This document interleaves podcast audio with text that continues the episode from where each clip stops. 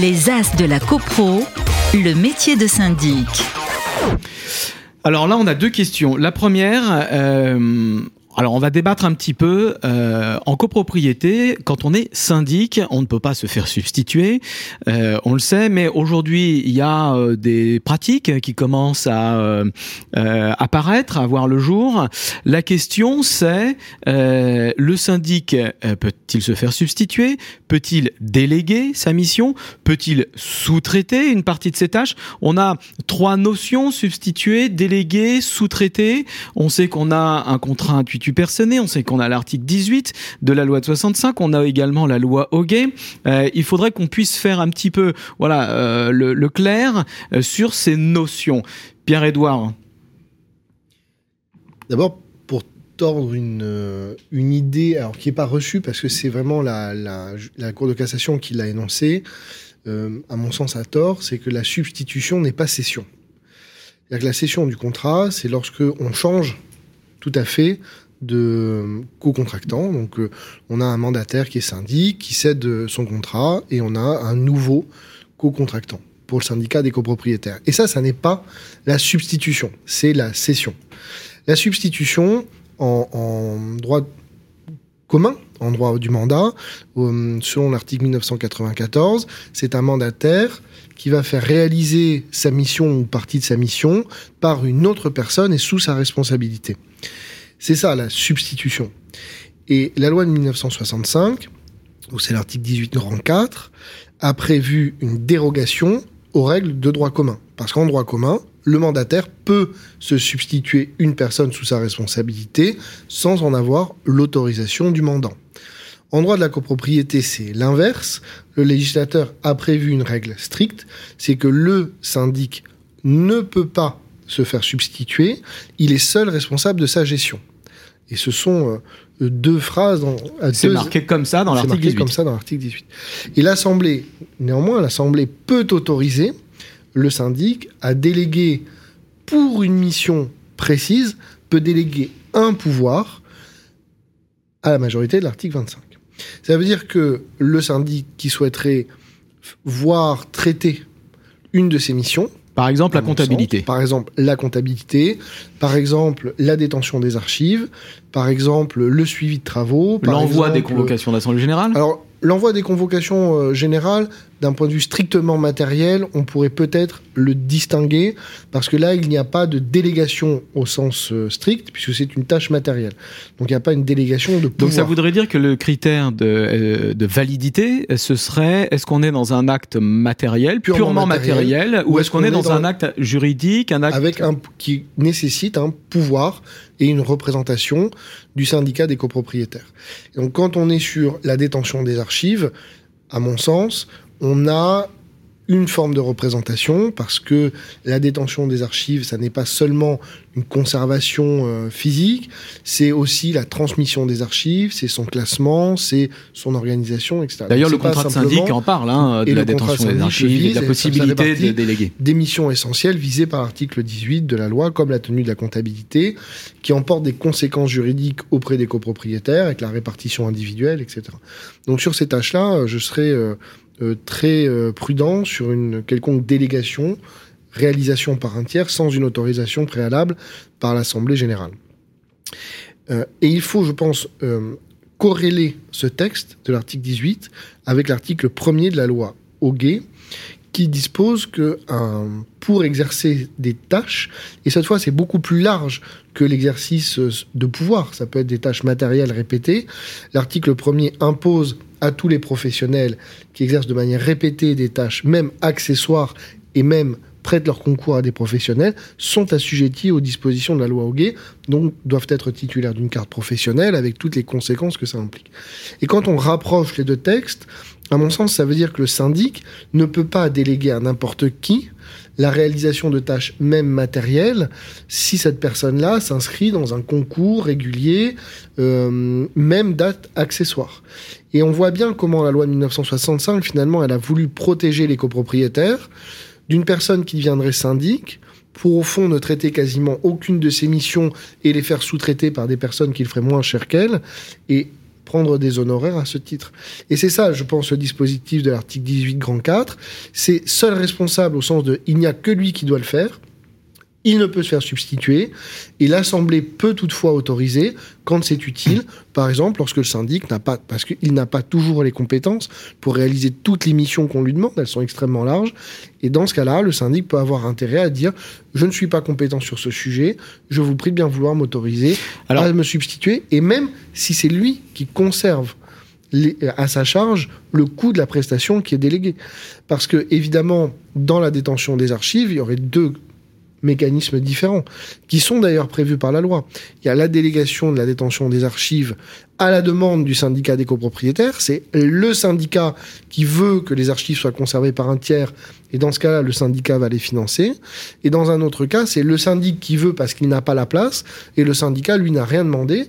Et dans ce cas-là, il va déléguer, il, va se faire, il doit se faire autoriser et il en conserve la charge financière. Alors Alexis, c'est important ce qu'on est en train de dire. Je prends l'exemple typique le plus qu'on rencontre le plus euh, souvent, euh, la comptabilité. Hein, un tiers, un tiers euh, sous-traite ou fait pour le syndic la comptabilité.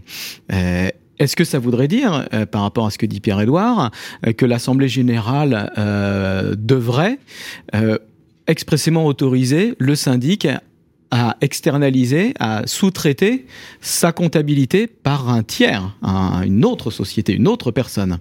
Ah, quand on écoute euh, Pierre-Edouard, oui. Après, le, le, sujet, alors, c'est vrai que sur cette, sur cette thématique-là, euh, je ne sais pas si euh, vous faites la différence entre la, délégation et substitution et, la sous-traitance, parce que quand on sous-traite, on conserve la responsabilité. Quand on sous-traite, on conserve la, responsabilité. Quand on délègue, euh, on transmet la responsabilité qui va avec. Et donc là, aujourd'hui, c'est vrai qu'on a différents modèles. Alors, c'est le sujet plus large du métier de syndic de copropriété, c'est-à-dire qu'on est censé être des, des généralistes du tout et du spécialiste du rien. C'est toujours ce que, ce, que, ce, que, ce que je dis. En tout cas, spécialiste de la compta copro. Quand, on fait, quand on fait définir, oui, bah, oui, mais, mais c'est qu'on ne réduit pas notre métier aujourd'hui. Euh, et en interne, la comptabilité. en interne, on embauche des comptables qui sont les préposés du syndic. Tout à fait. Et, donc là, aujourd'hui, on a, on a des nouveaux modèles qui, qui arrivent euh, tant bien que mal à, émerger. Euh, on, entend parler de franchise en immobilier. Donc c'est vrai que du coup, en fonction de ce que disait. Avec des services support l'administratif, des, des, fonctions support. Et donc le, le syndic serait au-dessus, conserverait sa responsabilité, mais voilà, euh, pourrait actionner, activer divers leviers sur la comptabilité, sur la convocation, sur euh, la gestion des gardiens euh, et des employés d'immeubles, potentiellement demain des travaux. Oui, parce que les fiches de paye, c'est assez généralisé qu'elles soient sous-traité. Bah, et oui, c'est sous-traité. Pourtant, on peut considérer que ça fait, ça fait partie de la mission régalienne du, du Le bulletin de paye est quand même logoté euh, au nom du cabinet. Tout à fait. Et donc, du, du coup, c'est vrai qu'aujourd'hui, on est, on est un peu sur. Euh, je sais pas s'il y a encore une ligne de crête. La loi elle date de 65. On est en 2022. Est-ce que, est-ce que, est-ce que la, loi est encore, euh, est encore euh, à jour par rapport aujourd'hui à notre période 2022 avec tous ces sujets de d'informatisation, de dématérialisation, d'externalisation? Bah, la tâche du syndic, c'est complexifié. Donc, un vrai sujet. automatiquement, on se dit que ça se complexifie, donc je vais chercher des prestataires pour m'aider ou à faire mon travail, mais je reste responsable. Pour autant, on a l'article 18.4 le syndic ne peut se faire substituer. Je pense que la loi peut être parfaitement adaptée. Il s'agit aussi d'une forme de transparence, et je crois que c'est ça mm. qui était voulu par le législateur de l'époque, c'est qu'il y ait une transparence vis-à-vis des copropriétaires en demandant l'autorisation. C'est de dire, moi, je ne vais pas le faire parce que je... Et en toute franchise, je suis pas compétent, ou ça ne fonctionne pas, ou si je devais le faire, ce serait beaucoup plus cher.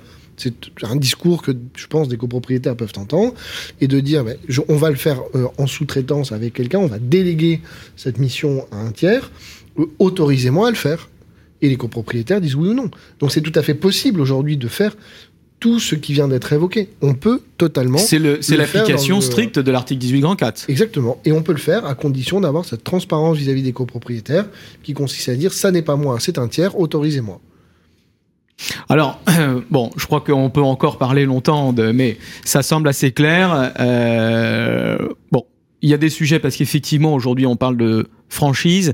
En réalité, le mot franchise est un petit peu trompeur parce qu'on est, euh, c'est surtout de la sous-traitance, euh, de tout l'administratif, de tout le back-office, euh, de toute la comptabilité. C'est pas vraiment une franchise, c'est plutôt de la sous-traitance et reste effectivement, comme vous le disiez, Pierre-Édouard, est-ce que le sous-traitant ou le franchiseur ou le délégataire euh, est titulaire ou pas de la carte? Ça, c'est encore un autre sujet. Je propose qu'on enchaîne tout de suite. On, Mathieu, excusez-moi. On Ouais. peut quand même aussi inverser la question. Hein. Euh, Vous parliez des franchises.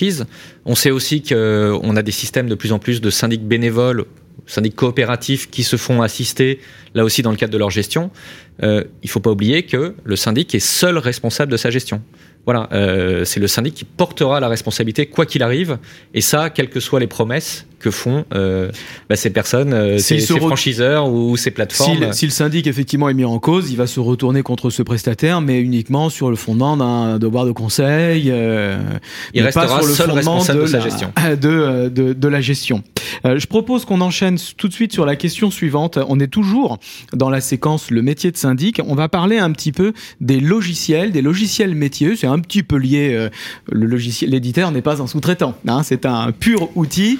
Euh, il n'exécute aucun acte de gestion, ni même d'acte administratif. Enfin, quoique, je vois Mathieu. Quoique, l'éditeur.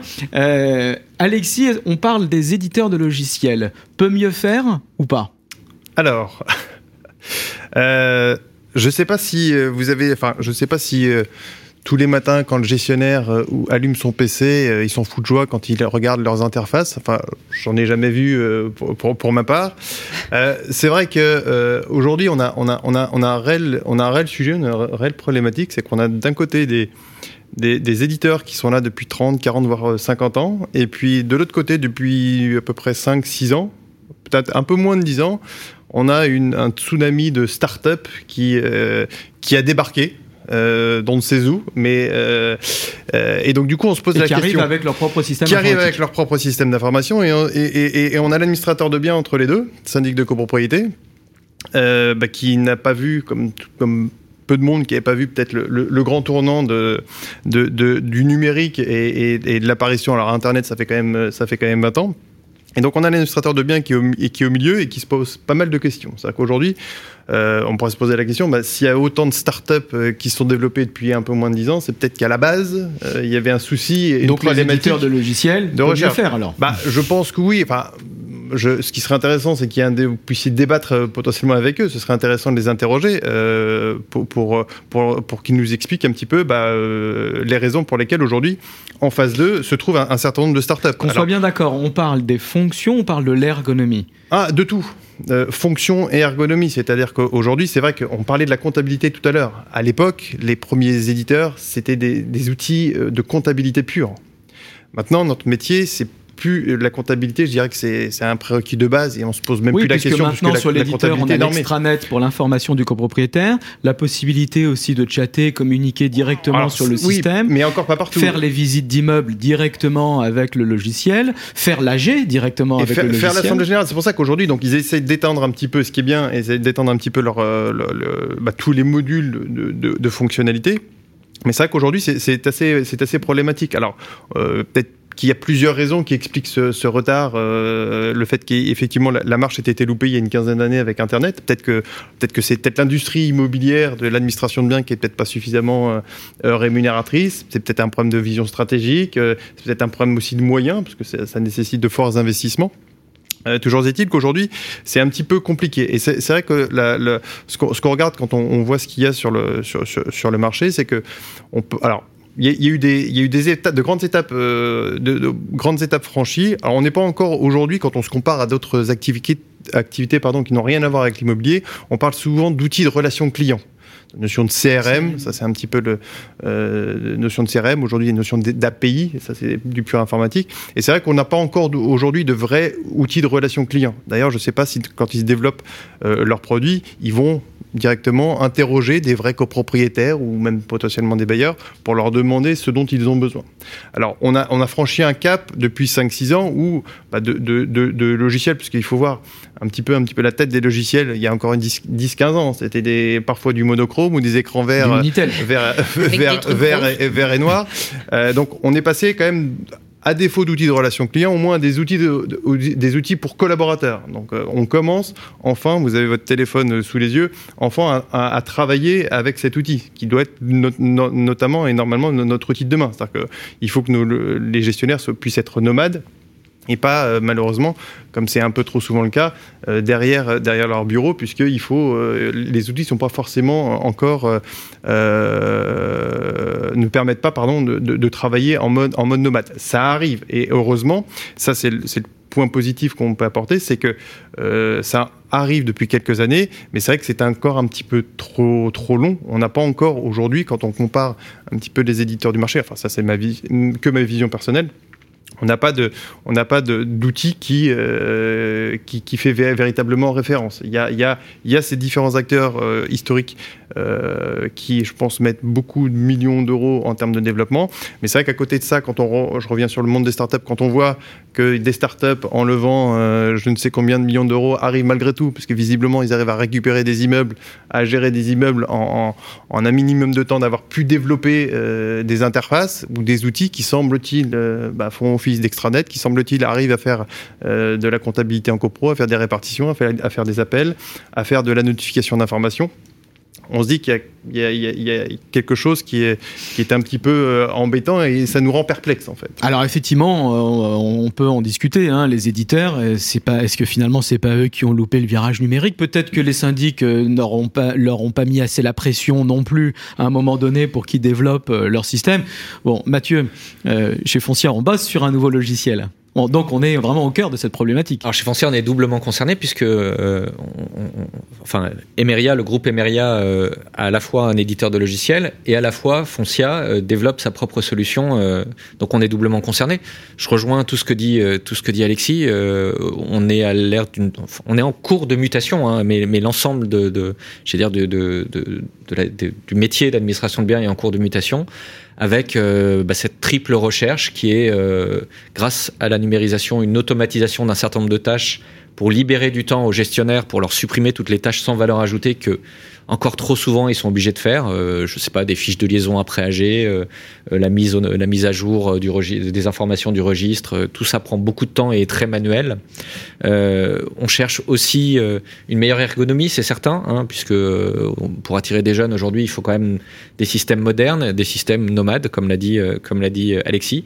Mais ce qu'on recherche aussi et surtout, c'est vraiment l'interaction avec le client, une transparence vraiment très importante, c'est-à-dire ce que va faire le gestionnaire euh, va s'afficher en temps réel euh, sur l'extranet du client, et puis euh, effectivement permettre euh, aux clients, à l'occasion d'une AG ou même en dehors, euh, de, de j'allais dire, d'avoir des interactions très libres et très faciles avec euh, avec son avec son- leur gestionnaire. C'est- Euh, c'est- c'est voilà, un- vraiment les, les grands axes sur lesquels on travaille et, euh, c'est je- des investissements, c'est long, C'est énormément des d'investissements. développeurs, des informaticiens, Énormément c'est- c'est des- d'investissements. Des grosses équipes. On sort pas un logiciel comme ça en six mois. Non, parce qu'on a un métier très complexe. On a un métier euh, à la fois très encadré, mais aussi avec beaucoup d'exceptions. Hein, un administrateur de biens va gérer des syndicats de copropriétaires, mais aussi des ASL, des AFUL. Donc on peut pas, euh, voilà, on, on- Sachant qu'on est sur l'administration de biens en général, donc syndic, euh, gérance euh, gestion locative, locative. en locative, général, location. Voilà, donc c'est quelque chose qui prend du temps, c'est quelque chose qui est nécessaire, et je pense que, allez, euh, dans les cinq prochaines années, euh, la transformation sera terminée, euh, à la fois euh, sur les logiciels euh, qu'on peut trouver sur le marché, et à la fois les logiciels qu'utilisent les grands On groupes. aura tous de super logiciels. Bah, Moi, c'est- vrai, que- c'est vrai que j'utilise plus souvent en tant que gestionnaire le, le module, euh, enfin le portable du logiciel que euh, le, le logiciel lui-même euh, euh, au bureau. Je, je trouve que il y C'est a la plus même de chose. fluid- On a tout ce modèle portable, plus de c'est le logiciel. Il y a plus de fluidité, euh, même- et puis l'ergonomie aussi. Voilà, ouais, euh, bien sûr. Non, mais Surtout quand on n'a pas de rapidité grosse aussi. appétence pour là, tout ce qui est informatique, etc. On a tous nos euh, téléphones euh, dans la main, on utilise tous plein de d'applications et il faut que ce soit facile, efficace, joli euh, pour le gestionnaire et comme vous le dites très justement aussi pour les Pour copropriétaires. les clients, Mais ouais. c'est c'est pour ça La que banque notamment. a, a muté très vite et Tout très rapidement, hein, et ça s'est fait très facilement. On va plus à la banque. ça- Enfin, c'est rarissime. On fait toutes les menus opérations et on fait tout avec le téléphone. Moi, je suis la plus vieille d'entre vous, donc euh, j'ai pas spécialement d'appétence pour ça, mais c'est pourtant, euh, c'est pourtant in- indispensable. pour, et pour pas user les gestionnaires aussi. Tout à hein. fait, ouais. Les Mais c'est clients pour ça et que les gestionnaires. Parfois, les startups s'en prenaient au syndic. Finalement, euh, c'était peut-être pas nous la, Ils la bonne dû s'en prendre à nos éditeurs. Je Ouais, veux pas ouais. me fâcher. Ouais, hein, ouais, je veux c'est pas me clair, fâcher. c'est clair, c'est clair. On était peut-être pas forcément la bonne cible. C'est vrai que sur la transition, alors moi j'ai un regard un petit peu extérieur parce que je, le- je ne le pratique plus. Mais c'est vrai que hum, sur les AG, bah, je peux le dire pour Auralia, peut-être parce que j'ai assisté à une assemblée générale en représentant un copropriétaire, euh, et j'étais avec lui, et en visioconférence. Et euh, j'avais été euh, frappé d'une solution euh, tout en un, euh, maillée entre l'extranet, par lequel on se connectait, pour, pour rentrer dans la salle de visioconférence, et avec des votes en ligne qui s'implantaient dans le logiciel métier du gestionnaire. Et j'avais été frappé parce que j'avais trouvé ça formidable. C'était une technologie développée quasiment en temps réel avec euh, avec la, solution euh, légale qui, s'était euh, imposée. Et là, on a une solution véritablement bien développée parce que elle est tout en un. La difficulté aujourd'hui pour les logiciels, on le voit bien, c'est le tout déconnecté. Et quand on, on parle des startups, c'est le problème aujourd'hui des startups qui font du de la solution au cas par cas et qui font un système de vote d'assemblée générale, un système de visio, un système d'extranet, un système de, de visite, mais tout ça ne fonctionne pas ensemble. Et ça, c'est peut-être le premier écueil, il faudrait qu'ils se rapprochent. Et le deuxième, euh, la deuxième difficulté, moi, que j'avais constaté, au-delà de l'ergonomie, de la facilité, de, la relation client, c'était le problème de l'adaptation euh, aux règles de droit. J'ai deux exemples, mais qui, qui m'ont beaucoup frappé et qui me frappent encore. Le premier, c'est sur le fonds de travaux. C'est quelque chose d'assez, euh, faut dire ce qui est, assez catastrophique, parce que euh, tout le, enfin aujourd'hui, je crois qu'on arrive à peu près à s'accorder avec les gestionnaires, les syndics, que bah, le fonds de travaux, quand on fait des travaux en partie commune spéciale, Mmh. il va falloir Mmh. répartir en partie commune spéciale, et qu'on peut si pas le prendre le fonds de travaux en général. Et le problème, c'est que aucun logiciel, enfin, à ma connaissance, peut-être Il y que a- il y a des logiciels qui le font très bien. oui, il y en a qui le font très, bien. formidable. Mais- donc je suis content de il y en a- savoir qu'il y en a qui le font très bien. Mais il y en a qui le font beaucoup moins bien ou qui ne le font pas du tout et qui obligent à, des opérations très complexes de restitution du fonds alors que c'est interdit pour le rappeler en clé spéciale. Et c'est et c'est de la bidouille qui est vraiment imposée au syndic du fait de la, de- du caractère défectueux du logiciel. Pourtant, le fonds de travaux existe depuis 2015. On se dit Oui, que depuis non, le temps, les logiciels, et là- tous les logiciels auraient alors, pu bien développer sûr, quelque c'est chose. marginal, mais si on a du contentieux et qu'on doit se présenter devant le juge en lui expliquant, mais non, mais monsieur le juge, vous comprenez pas, c'est pas le syndic qui a restitué le fonds de travaux, il a été contraint de restituer le fonds de travaux pour le rappeler en partie commune spéciale, mais c'est incompréhensible après sur du recouvrement de charges. Et la deuxième chose qui m'avait beaucoup frappé, c'était le VPC avec le temps d'adaptation. Euh, Juste pour c'est l'anecdote, mais quand euh, ce système de vote par correspondance a été imposé, on a dit que si on amendait une résolution en cours de séance, le votant par correspondance devenait automatiquement opposant. oui. D'abord opposant. Et on, on a tous dit tout de suite, non, non, mais attendez, vous vous rendez pas compte, ça va créer des difficultés, notamment pour la majorité de l'article 24. Il n'y a pas de raison de le mettre en opposant. Donc le texte a changé et il est devenu défaillant, c'est-à-dire absent. Il ne participe pas. Ce qui fait qu'on le décompte des voix lorsqu'on vote à la majorité de l'article 24, ce qui est très pratique pour obtenir une décision, tout en lui ménageant la possibilité de contester ultérieurement la décision adoptée.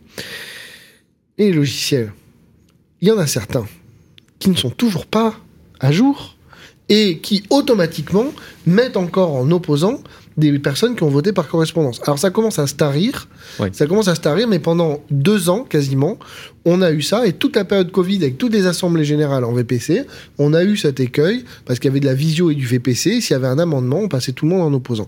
Ça n'avait pas de sens, et ça c'est un problème de logiciel, mais c'est vrai qu'après, d'automatisme de logiciel. Alors, euh, alors de charge pour le coup, c'est vrai que l'inflation normative réglementaire, euh, ça n'aide pas parce que Oui, c'était, en, en termes de développement, il y a, y y y quand même des éditeurs qui ont été extrêmement agiles et qui ont réussi à, à- à- à mettre en place, euh, à, à mettre en place, et notamment sur la notion de défaillance. Donc ça s'est fait. C'est pas du tout pour faire le procès Bien des, sûr, bien des sûr. éditeurs de logiciels, mais il me semble que pour le syndic, euh, avoir un outil qui, le, qui, le, qui lui fait commettre des fautes, c'est quand, même un c'est gênant. véritable- c'est quand même un véritable problème. Et là, on parle de sous-traitance. Allez, je vais pas ouvrir le débat. Euh, on ouvre la séquence suivante. Je vous remercie. C'était très intéressant. La question du copropriétaire, la deuxième. Les As de la CoPro sur Radio Imo.